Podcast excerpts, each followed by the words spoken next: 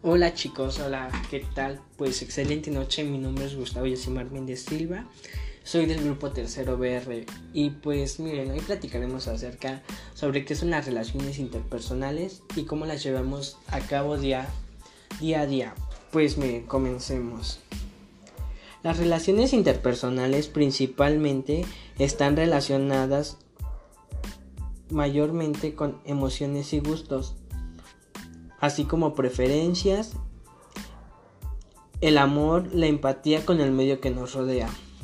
Este tipo de relaciones tienen lugar en una gran variedad de lugares ante la sociedad, por ejemplo, en la escuela, en la oficina y en el hogar. Entre otras formas de relaciones interpersonales tenemos las de forma virtual y forma anónima, compartiendo gustos y emociones con otras personas. Así que de esta manera nos relacionamos con los otros.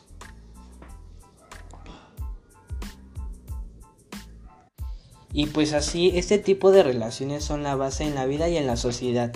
Además, forman parte de la vida humana a niveles tan profundos que pueden estar incluso vinculados o regulados por alguna ley, por convención o por alguna costumbre. Y de esta forma es como nos relacionamos con las personas del medio que nos rodea.